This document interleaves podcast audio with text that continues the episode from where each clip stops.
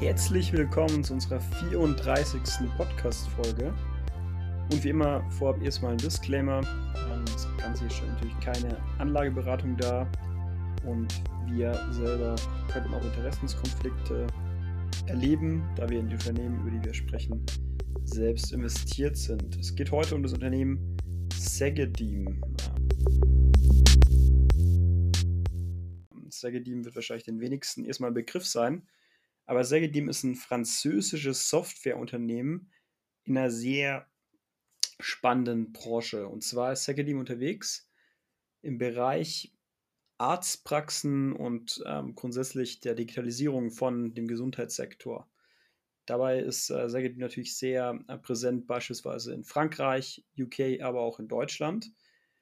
Und Hauptgeschäft von Segedim ist dabei der Verkauf von, von Software, der Umgang mit äh, diskreten Daten und eben auch letztendlich äh, ja, das, das Hosten von und Outsourcen von, von beispielsweise CRM-Lösungen für, für Arztpraxen und auch für Krankenversicherungen. Äh, Sprich, ähm, Segedim kümmert sich eben so ein Stück weit um ähm, Terminbuchungen beispielsweise, um den Umgang mit Daten, um Data Flow auch, das heißt, dass äh, die Daten vom einen Arzt zum anderen gelangen.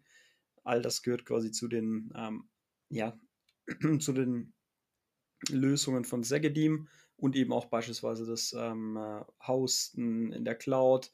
Und Segedim ist dabei eben auch noch ein zertifizierter Anbieter, beispielsweise von E-Signature, also von äh, beispielsweise von Unterzeichnen von Dokumenten. Das heißt, auch ein Arzt könnte dann tatsächlich ein ähm, Rezept einem, beispielsweise einem Kunden über die Telemedizin-Lösung von Segedim ausstellen. Das heißt, Segedim ist einfach ein Begleiter bei der Digitalisierung im Gesundheitsbereich. Und aus dem Grund finden wir das Unternehmen relativ spannend. Tatsächlich ist Segedim nicht so wirklich einer von unseren Top-Performern im Aktienstudieren Value Portfolio bisher gewesen. Der Kurs ist eigentlich, hat eigentlich stagniert seit 2020. Und unsere ursprüngliche Idee, dass äh, Segedim eben komplett durchstattet, weil es eben ein Anbieter von Telemedizin ist, hat sich so auch nicht wirklich bewahrheitet. Was man eben klar erkennen kann, ist, dass fundamental Segedim heute deutlich besser dasteht als noch ähm, 2020, als wir sie gekauft haben. Und es liegt äh, natürlich daran, dass der Kurs stagniert ist und gleichzeitig ähm, sich so gut wie alle ähm, Kennziffern und auch Multiples äh, verbessert haben, wie beispielsweise das Kurs-Gewinn-Verhältnis das jetzt bei 15 liegt. Ähm, tatsächlich, äh, also bei 50 prognostiziert, bei 50 prognostiziert wird für dieses Jahr. Es gibt ein Kursumsatzverhältnis, das deutlich unter 1 ist. Also das heißt, äh, das Unternehmen wird an der Börse niedriger bewertet als der Umsatz, den Segedi macht. Auch die Eigenkapitalrendite ist mit fast 10% eigentlich ganz gut.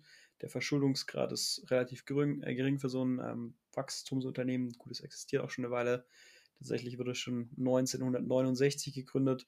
Nichtsdestotrotz ist natürlich Segedim verhältnismäßig gering verschuldet, hat eine hohe ähm, Free Cashflow Rendite und grundsätzlich auch einen relativ hohen Cashflow. Also man hat ein Kurs-Cashflow-Verhältnis von etwa 4 bei Segedim, was natürlich spannend ist und entsprechend können auch die Dividenden erhöht werden. Denn auch die Dividende wird dieses Jahr wieder ausgezahlt mit etwa 50 Cent pro Aktie, sind es über 2% ähm, Dividendenrendite, das ist natürlich auch ein ganz spannender Faktor bei dem Unternehmen, das aus einem Vorort von Paris kommt. Und selbst Analysten sehen auch noch ein bisschen Potenzial bei Segedim. Ähm, tatsächlich wird Segedim aber auch nur von vier Analysten gecovert und ähm, die sehen ein Kurspotenzial im Durchschnitt von etwa 16% pro Aktie. Ja, Segedim ist, ähm, bezeichnet sich selber als globales Unternehmen. Das ist ein bisschen verwirrend, wenn man sich mal anschaut, wo Segedim echt einen Umsatz macht. Und der ist eben hauptsächlich ähm, oder wird hauptsächlich in Europa gemacht, wie schon angesprochen, mit den drei Hauptmärkten UK, Deutschland und eben vor allem auch Frankreich. Und auch nur in Frankreich gibt es eben diese Telemedizin-Anwendung Maya, ähm, wo wir ja auch so ein bisschen drauf spekuliert haben, schon während der Corona-Krise. Nichtsdestotrotz ist aus unserer Sicht ähm, die Telemedizin-Lösung von Maya, wo man eben auch beispielsweise Terminbuchungen vornehmen kann über die App, äh, eine coole Sache und das Wachstum beträgt etwa 100 Prozent. Insofern könnte es, auch wenn es verhältnismäßig klein ist, noch in Zukunft ein Wachstumstreiber von Segedim werden. das ist für uns eigentlich auch ein ganz spannender Aspekt. Ja, grundsätzlich ähm, wächst Segedim aber nicht so schnell. Ähm, das ist ein bisschen enttäuschend, sogar unter Inflationsniveau jetzt im ersten Quartal, also mit etwa 5,5 Prozent. Und auch das KEGA, also das äh, durchschnittliche jährliche Wachstum, liegt, wenn man sich die Prognosewerte anschaut, etwa bei 3,3 Prozent von 2019 bis 2024.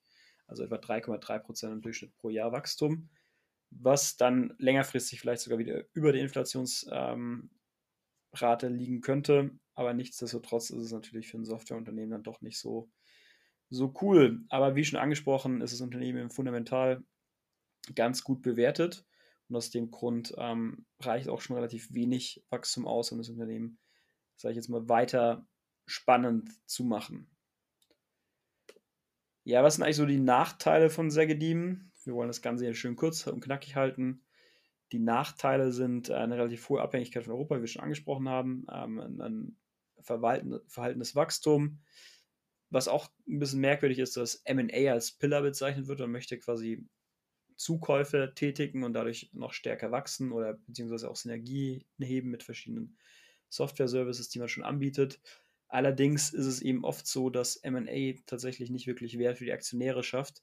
Deswegen ähm, sehen wir das eher als negativen Punkt, dass MA hier als eigenes Pillar aufgeführt wird und dass man da so einen großen Wert drauf legt, was sehr gedient. Ja, im Großen und Ganzen ähm, ist auch ein bisschen enttäuschend, dass man keine Gewinnprognose für dieses Jahr abgeben kann, weil, ähm, weil, sie, weil man eben aufgrund der Inflation noch keine wirklichen Vorhersagen treffen kann. Man rechnet aber mit einem Umsatzwachstum von etwa 5%, was ja auch den Prognosen ähm, entspricht, die auch von verschiedenen Analysten aufgestellt wurden. Ja, äh, wie schon gesagt, sehr positiv bei Segedim ist eben der Aspekt, dass man im Healthcare-Sektor, also in einem sehr stabilen Sektor ist, der von verschiedenen Megatrends profitiert. Segedim selbst profitiert natürlich auch vom ähm, Megatrend Konnektivität, von dem Megatrend Digitalisierung. Man ist eben also als Digitalisierungsanbieter im, ja, im Healthcare-Sektor in einem sehr spannenden Umfeld aktiv. Und aus dem Grund halten wir auch an der Aktie fest, da sie eigentlich aus unserer Sicht relativ attraktiv bewertet ist und weil es durchaus auch noch Wachstumspotenziale für Segedim gibt und zusätzlich ähm, auch schon eine Dividende wieder ausgeschüttet wird, was dann auch längerfristig ähm, für Segedim spricht als Dividendenzahler mit einer voraussichtlich steigenden Dividende. Ja, soviel zu Segedim. Das war's zu unserem Podcast ähm, heute. Und wir hoffen, ihr habt die Aktie noch ein bisschen besser im Detail jetzt verstanden nach der kurzen Ausführung. Und ansonsten könnt ihr natürlich bei Instagram wie immer auch den Post nochmal anschauen und uns auch jederzeit schreiben.